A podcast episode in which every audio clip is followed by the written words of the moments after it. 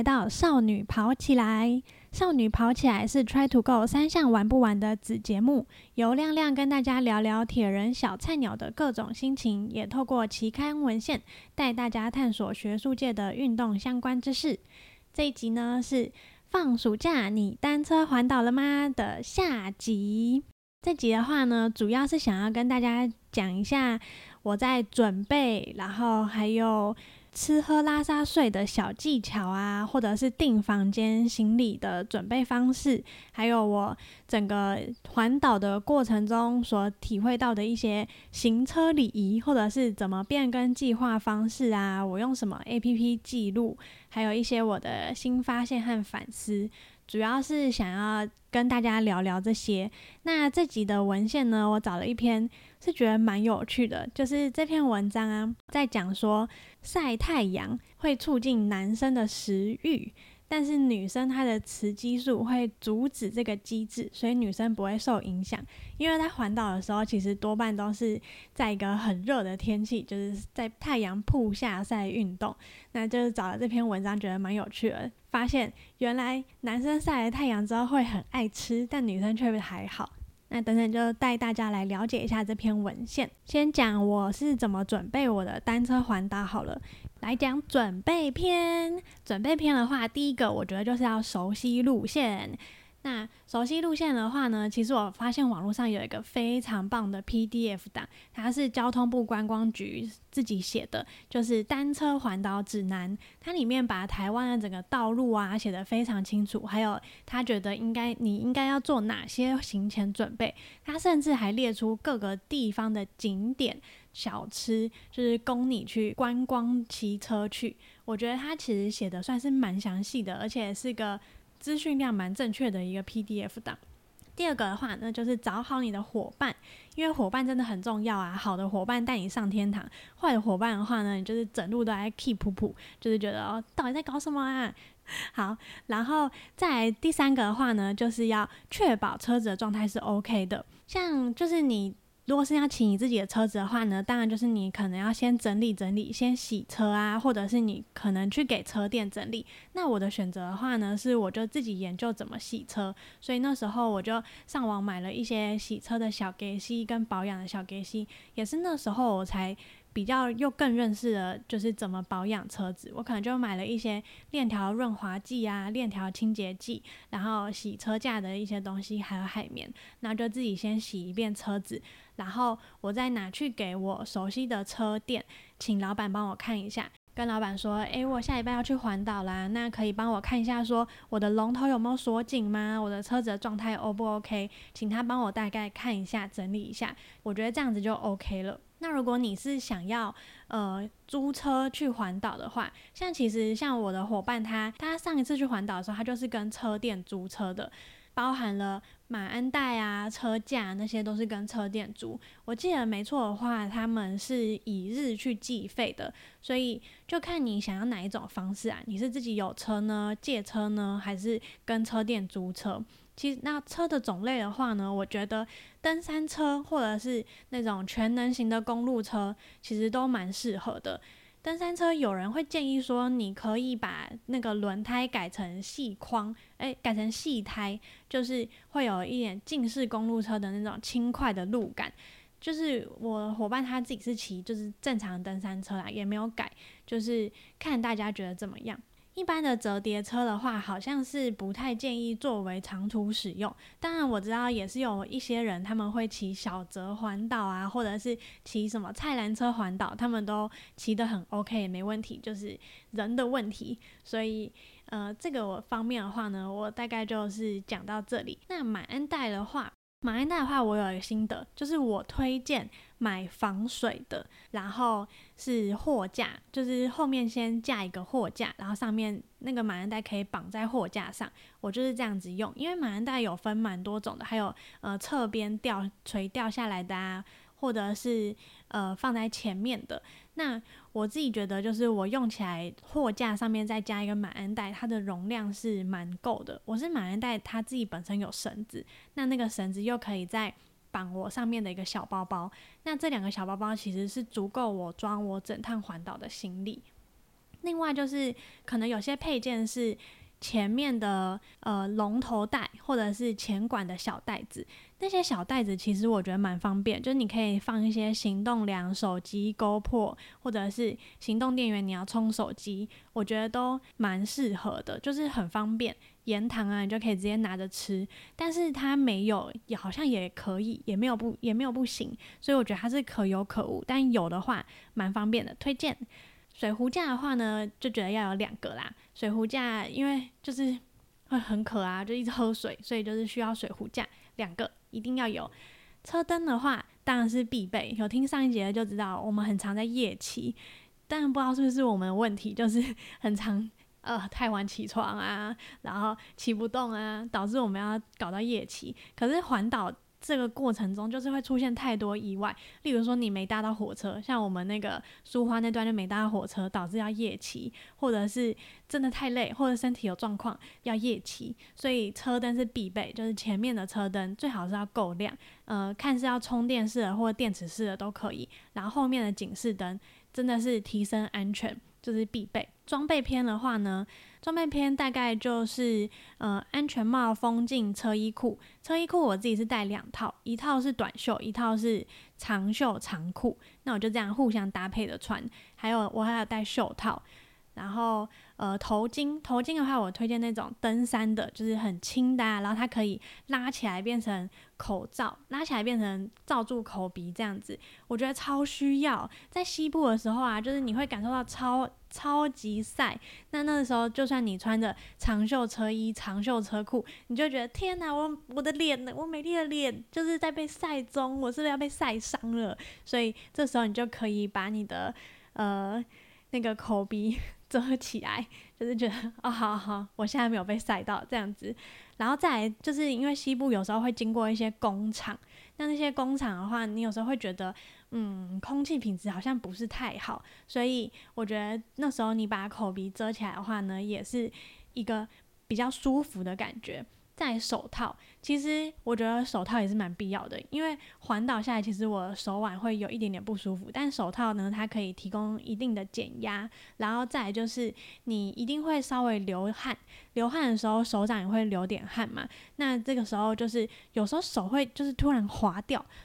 就其实是蛮危险的。所以其实手套我是一直都觉得是一个蛮必备的、蛮必备的装备，就是。不管是你在指滑上面啊，或者是手腕的减压上面，它都是一个蛮必要的装备。袖套的话是真的非常晒，真的需要，就是尽量把自己身体包起来，会比较舒服，不会到晚上的时候你觉得你好像被晒伤啊，皮肤有点痛痛的。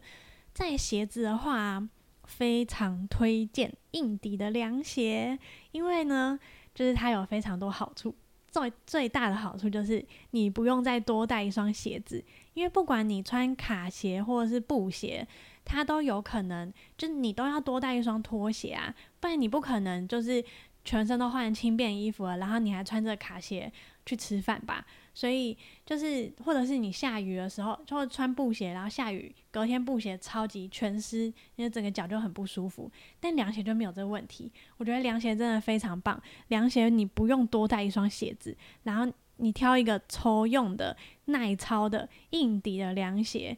我觉得很推荐，非常棒。其实就是懒了，就是不想多带鞋子。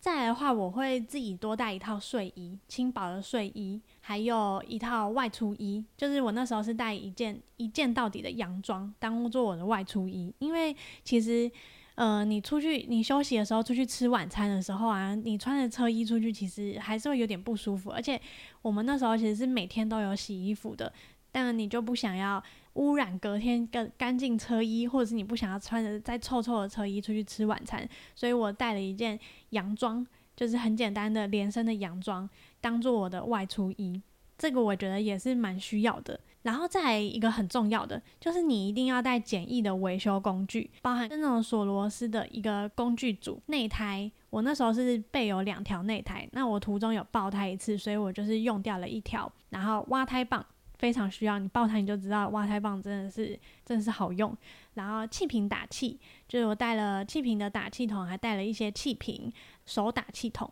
那如果你考量到雨备的话呢，我有带什么雨备呢？我其实没有带雨备，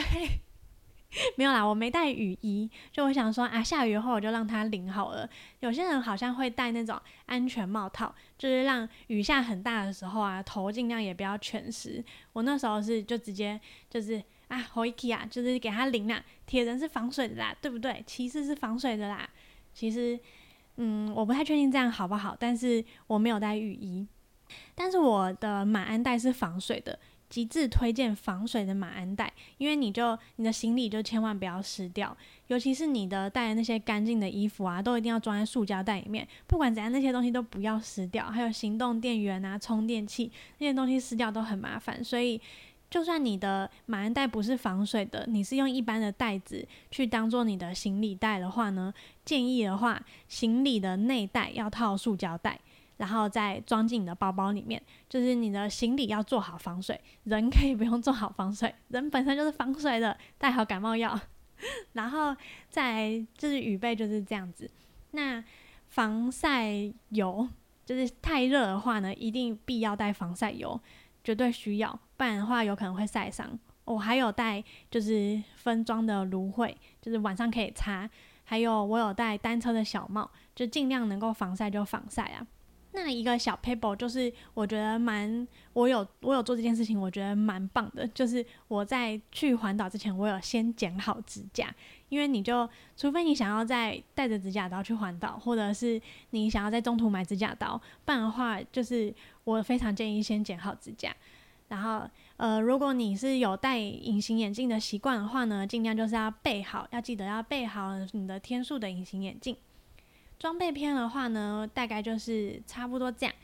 哦，有些人会说你在环岛之前要呃储备好你的体力，你一定要在上路之前完成，你可以一次骑完一百公里你才能上路。但我自己的话是没有这么做，就是我我是在环岛的过程中第一次体会到骑完一天骑完一百公里的感觉。我不太确定我这样做对不对，因为我隔天是真的蛮累，需要就那天晚上就直接去买酸痛贴布跟肌肌热在那边喷，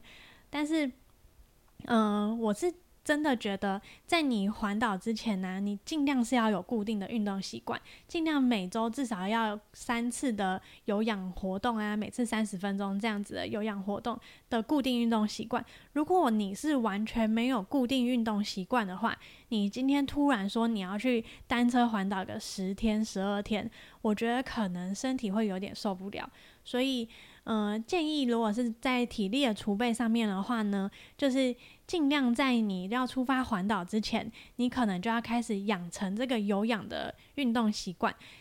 我觉得可能要呃至少一个月吧，至少一个月你要保持这个运动习惯。那周末你就尽量延长你的运动时间呢。你平常去骑河滨，看看你能不能够一次骑个四十公里、六十公里，然后感受一下身体的劳累程度怎么样。我觉得应该这样子。应该就是会蛮够的啦，也也不能说到蛮够，就是应该这样子的，稍微有点准备，不要说你平常都没在换没在骑脚踏车，然后突然说你要去长途骑那么久的脚踏车，我觉得身体应该是会受不了。再呢，想要跟大家分享一点吃喝拉撒睡的小技巧，应该有听我上一节的话就知道，我有一次，我有一天呢，在东港。就是暴吃一堆生鱼片，导致我隔天肚子爆痛，然后又 delay 我们的出发。那就是因为我平常根本就没有办法吃到那么多黑尾鱼生鱼片，就我平常就是很少把生鱼片当成一餐，所以就是我在想，那可能是也是有点关系。我不知道我是不是本来就不太适合吃生鲜的食物。隔天导致肚子不舒服，所以我有那个体悟，就是你在环岛的时候呢，你就吃什么就跟你吃平常的吃的一样，你不要就是尽量避免去吃生鲜或吃一些油腻的食物，它可能导致你隔天身体不舒服了，这样都有可能 delay 到行程。然后，呃，建议是以少量多餐的方式去，在整个环岛过程中少量多餐，会是让身体比较舒适的状态。那你在骑乘过程中呢？虽然说要吃的有体力，但是不要吃太饱，不要喝太多水，不然的话，其实你在途中你可能想上厕所，那你就要可能绕路啊，或者是经过呃加油站去上一下厕所，有时候其实也是会有一点点麻烦。那吃太多的话，肚子一直保持在有点胀的状态下，骑车我觉得也是不太舒服。我们在整趟环岛过程中，其实是吃便利商店真的比较多。那便利商店的话呢，我发现呢，就是优格它是一个不错的选择。就在你途中想要补充一点能量的时候，通常我们都是吃呃能量果胶哦。而且我真的建议所有便利商店的能量果胶都要冰到冰箱里。冰冰箱里真的是好吃太多了，然后再来是 yogurt，，然后我们还喝遍了各种品牌的能量饮料，大家也可以趁环岛的时候去喝喝看自己最喜欢哪一种能量饮料。我觉得在长途骑乘的过程中喝到一杯就是有气泡的能量饮料是一件超级幸福的事情。在上一节的时候呢，我有讲说就是到后来我们就是会避开中午的时段。那中午时段我们都去哪里呢？我们就会去咖啡店，咖啡店坐着啊，或者是呃便利商店坐着休息。那通常那时候我就会开始查我的。我晚餐要吃什么？因为环岛一整天都已经那么累了，骑那么累了，就是我也不想要整天都吃便利商店啊，所以我就会开始查晚餐要吃什么。当然，我觉得做足功课的人呢，他一定是会午餐、晚餐都查，然后可以明确的设定好那个休息点，然后就去吃当地的美食。真的是佩服那些人。我们是有几天是有尽量这样做到，可是还是蛮多天计划赶不上变化。所以就是还是只能吃便利商店，但是我真的觉得可以先看好你想要吃哪样的午餐，哪样的晚餐。到一些美食之都，例如说台南的时候，你就不会离开台南的时候觉得后悔，或者是呃离开玉里。我记得那时候玉里那边的时候，他一直在一堆招牌玉里面、玉里面、玉里面，然后最后要骑出玉里的时候，他有一个招牌说这里是最后一家玉里面，然后结果我们那时候就是没有吃到玉里面，导致我现在还一直就是。在想说玉里面到底是有什么特别的？我居然没居然环岛经过玉里没吃到玉里面，然后或者是我朋友啊，他就跟我说：“哎，你去哪里哪里？你居然没吃什么什么什么？”这时候就会觉得，对我居然还没吃什么什么，就会有时候会有点懊悔。所以觉得尽量可以看好午晚餐的地点，事先准备好，那就少留一点这趟旅程的遗憾。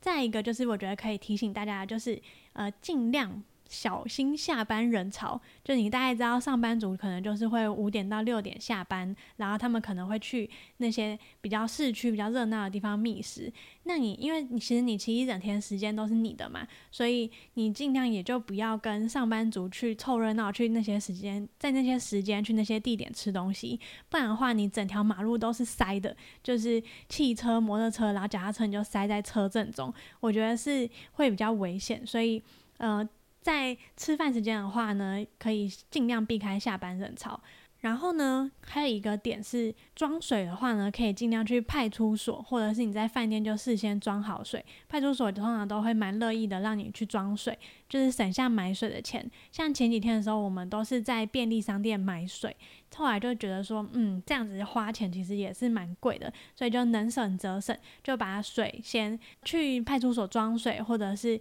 呃饭店就直接事先装好。那如果饭店有冰箱的话呢，前一天非常建议可以先把它冰好，变成结冰水。结冰水在夏日环岛骑单车的时候，真的是超级救命好物，就是觉得喝到就觉得非常爽，喝到就觉得哦。水真好喝的这种感觉，然后我还有一个我觉得很重要的，就是要备好盐糖跟行动粮，因为你在长途的骑乘过程中中啊，准备好盐糖，补充适当的盐分、电解质，我觉得蛮重要的。另外还有一个东西就是是宝矿力粉，宝矿力的那个粉呢，它可以直接直截了当的补充电解质，就是你可以直接打开然后吃喝水。然后就像盐糖一样，就是补充电解质。行动粮的话，像登山也都是必备行动粮。行动粮就是在你已经有点饿了，但是你一直都还没有办法骑到有地方有东西吃，你可能都一直还骑在田里面、田边，没办法骑到市区，但你已经很饿，饿到有点发抖，身体有点快要觉得就是没吃饭、没力气了。这时候就是行动粮是很必要的。吃的东西的话呢，我大概就是讲到这边。那可以来讲订房间。订房间的话，很多人是他们都是事先都先预定好。但是我们这趟旅程呢，我们当初就是觉得说，嗯，不知道会不会有什么意外，不知道会不会订好了我们却骑不到。我觉得如果有保姆车的话，你应该是可以都订好，这是没问题的，因为不管再怎样，你就顶多上车。但是，但是我们就是会有点不放心，我我怕我们体力起不到，所以我们都是。当天我们前一两天的话是事先订好，那之后的话就都是当天的前一天才订。订行李的话呢，我觉得有一些我觉得不错的点可也可以考虑，就是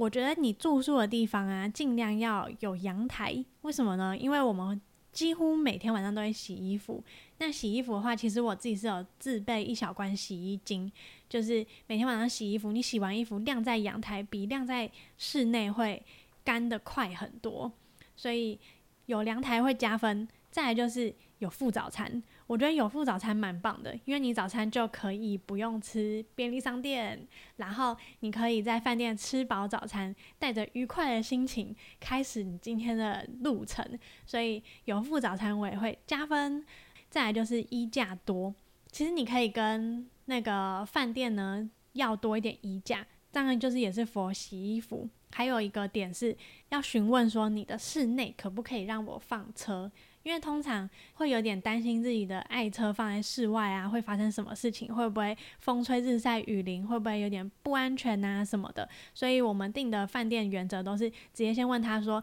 你室内可以放车吗？”就是我们是环岛单车环岛的骑士，希望室内能够放车这样子，多半都是会让你放车，或者是多半它都有一个空间可以让你把车子摆进去。再还有一个点就是，它是晚上也可以 check in，因为有时候不确定你到底什么时候会到。像我们就是很常在夜骑，很长晚上才到，甚至有一次是就是半夜十二点才到，这可以事先先跟他确认好说。这是否可以晚上入住呢？如果我们晚上才到的话，可不可以？当然，你就是也是先把你预估好的时间讲给店家知道，让店家知道你大概会是多晚，不要你说我晚上到，结果你凌晨才到，这样就是对人家也是不好意思。所以你就是要先预估好，然后跟人家说你大概什么时候会入住，这样方不方便？在运送行李的方式呢，我们是行李都是一直带着啦，因为就是其实，在出发之前呢，像志祥就有提醒说，诶，有那个便利商店店到店的二十四小时服务，他可以当天就寄行李，然后店到店再去取就好，然后就觉得哇，太棒了吧，啊，好啊，那我们去试试看。结果那时候去 iPhone 点点点，就发现呢，他说因为疫情的关系，所以人力不足，所以呢。呃，没办法确保你当天到，所以这个服务呢就暂停供应。所以我们行李就是一直二十四小时，就是我们都是一直跟着我们，不管是爬山或者是什么，都是跟着我们这样子。当然，就是如果你们之后去的话，也是可以考虑，就是这种便利商店店到店的服务。感觉如果不用带行李骑脚车的话，应该会蛮舒服的。但就是啊，刚刚有提到就是变更计划嘛，就是有听上一节的话就知道，我们这趟环岛旅遇环岛的旅程中遇到了非常多的变化，计划赶不上变化。我觉得有几个重要的点，第一个就是一定要看天气，就是你看看说这个城市有没有下雨，或者最近有没有台风，有没有什么东西，就是一定要看天气。再来就是注意交通路线，前一天晚上呢，一定要研究好你隔天要走的路，不要迷路。因为迷路的话，真的是就是走冤枉路，然后时间又这样花下去，体力也花下去，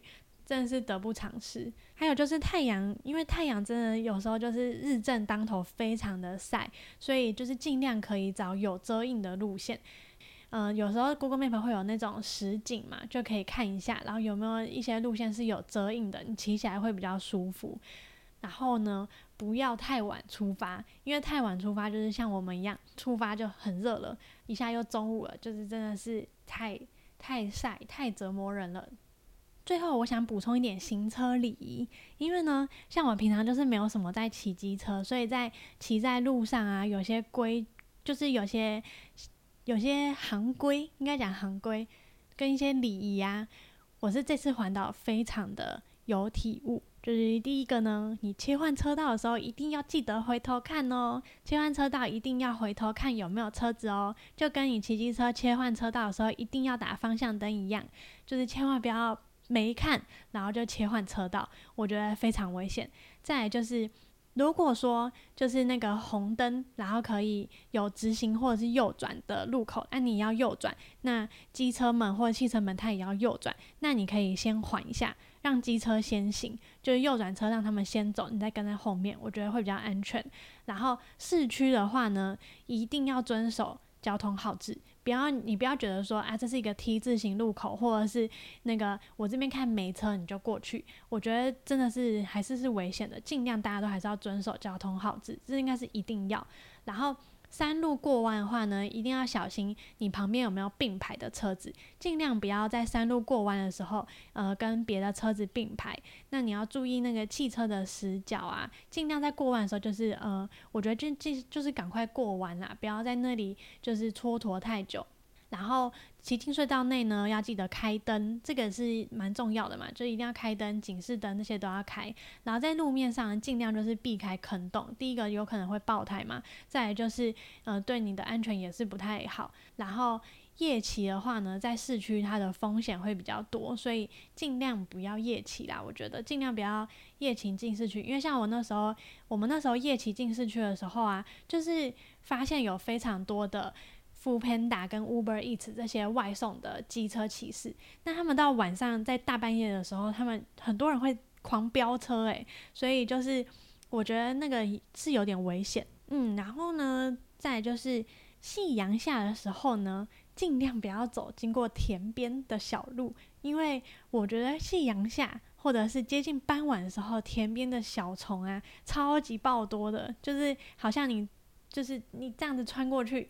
感觉那个虫啊，它就是会穿出一道你的人墙，你的人形这样子。那个虫真的是密集了超级多，你嘴巴打开，可能你这样骑过去，这样啊，你的嘴巴里面可能就装满虫虫了。它那个真的是非常多，所以傍晚的时候尽量不要骑田边，如果可以绕路的话就绕路。我自己觉得。嗯，最后小叮咛，我觉得呢，因为像上集我有讲过，说我的我的戴手表地方啊，还有身体有些地方就是会长湿疹，所以我觉得在带药品的时候，可以考虑带湿疹药，或者是一些抗生素什么的，就是以免你有伤口啊没办法好，或者是怎样的药品的话，可以再多加的去考虑一下。然后手机的话呢，建议可以开启飞行模式，会比较省电。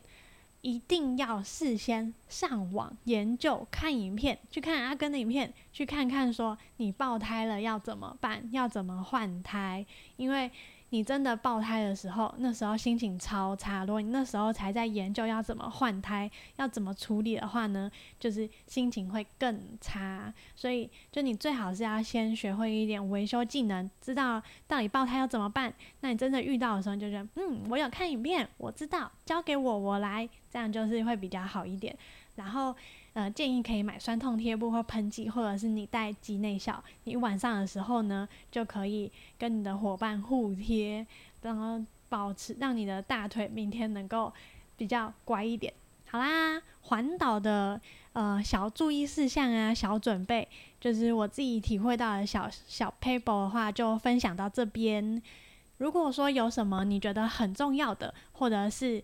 我没有讲到的，但你觉得太重要了，你怎么没讲到呢？你可以留言给我，就是在 Apple Podcast 或者是呃我们的 IG 平台上留言，告诉我说你环岛还有什么小心得，或者是你有什么小体悟，你觉得非常实用，应该要讲啊，要告诉大家啊，这样才能够造福所有想要单车环岛的人。那你就是尽量的留言给我，告诉我，我会非常的感谢你，然后把它分享出去。接下来呢，我们就要进到下一个单元，就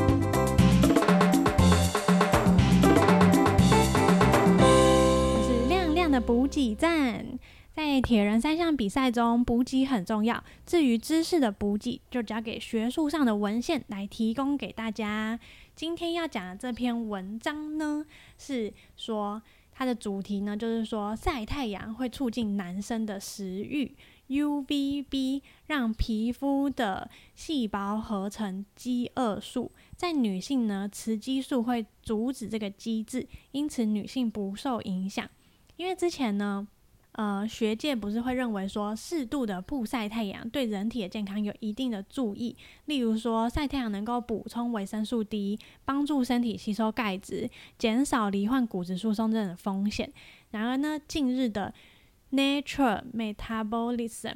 更揭露了日晒对身体有诸多的效果，例如说它会促进新陈代谢，减少神经的过度活动，以及防止肌肉萎缩。更发现它与促进男生的食欲有关。食欲调节啊，它是一个直接影响健康，但它是一个很复杂的过程，它涉涉及到一些生长激素肽的释放啊，然后瘦素啊、饥饿素这些的调节。这篇文章呢，它先用动物实验，让雄性的小鼠暴露在 UVB UVB 中，然后发现就是皮肤细胞中的饥饿素被刺激，并且并由称为 P 五三的肿瘤抑制蛋白基因所驱动，所以是 P 五三去驱动这个饥饿素，导致小鼠产生饥饿，然后去产生觅食的行为。但是雌性的小鼠，它并没有增加它的觅食行为。那这篇文章，它又进一步的去分析了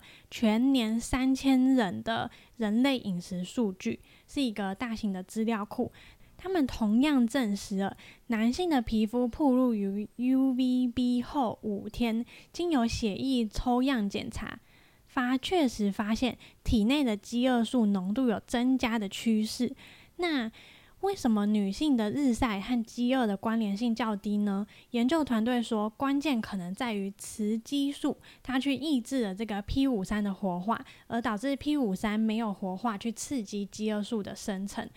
因此它饥饿的感觉不如男性般强烈。他们也发现，性别和季节之间存在着显著的交互作用。与女性相比，男性明显受到太阳辐射与季节波动性影响。男性在夏季，也就是三到九月，它的能源消耗显著的增加，而女性呢，它的能量消耗保持不变。值得注意的是，夏季的男性啊，它的碳水化合物、蛋白质、脂肪、钠、铁等营养素的摄取，都比女性显著的来得多。为了进一步探索男生和女生对日光照射的反应，他们要求这些受测者呢，就是其实他们收案没有很大，就是五个男生跟五个女生，年纪大概十八岁到五十五岁，在阳光明媚的正中午下晒太阳二十五分钟，对于铺路的前后采集血液样本进行分析，发现男性的脂质和胆固醇的代谢增强，而女性则是减少。代表说，在晒太阳，对于晒同样的太阳、同样的时间，男生和女生的反应方式不一样。每日的 UVB 辐射呢，会增加男性的能源消耗，并且刺激男性的觅食行为。他们甚至请受测者啊，在每周两次或三次曝露于 UVB 的光下面，然后共曝露一个月，经过十到十二次的 UVB 曝露，然后给他们填写跟食欲有关的问卷，发现呢，男生他们食欲每每日的食欲变得更大了，而且感到饥饿的频率更高了，跟女生相比呢，就是有明显的不同，女生都没有什么差别。研究证实了说，男性只有男性在暴露在 UVB 下才会出现食食欲的变化，而增强了男生的觅食行为。那女生这个过程，它这个整个机转呢是被阻止了。研究基于多方的原因推测说，应该是因为跟雌激素有关，但真正跟是不是跟雌激素有相关，可能还有待未来的研究去更进一步的佐证两者之间的关系。当时看完这篇文章之后，我觉得非常有趣，因为跟我一起骑车的车友啊，有些男生，他们的确在骑完车之后会觉得非常饿，就觉得哦好饿，干超饿，我好想吃一点很很好吃的东西。然后，但是那时候我我有时候反而会吃不太下东西，所以当我看到这篇研究的时候，我就觉得哇。这太有趣了吧！所以是因为就是你们晒了太阳，所以你们觉得很饿吗？那这世界上是不是都是充满了又黑又胖的男生，而充满了又黑又瘦的女生呢？那我这样想其实是超级错误的。第一个，食欲高跟肥胖到底有没有真的关系？其实这个你不能够去证实说你食欲大，那你就你就一定肥胖。这应该很错误吧？在其实人的高矮胖瘦都是一个复杂的基因多基因决定的，肤色也是。所以说我只是出于好玩有着这个念头，但是实际上呢，大家不要当真。今天的分享就到这边啦，希望你们喜欢。那我们下集见，拜拜。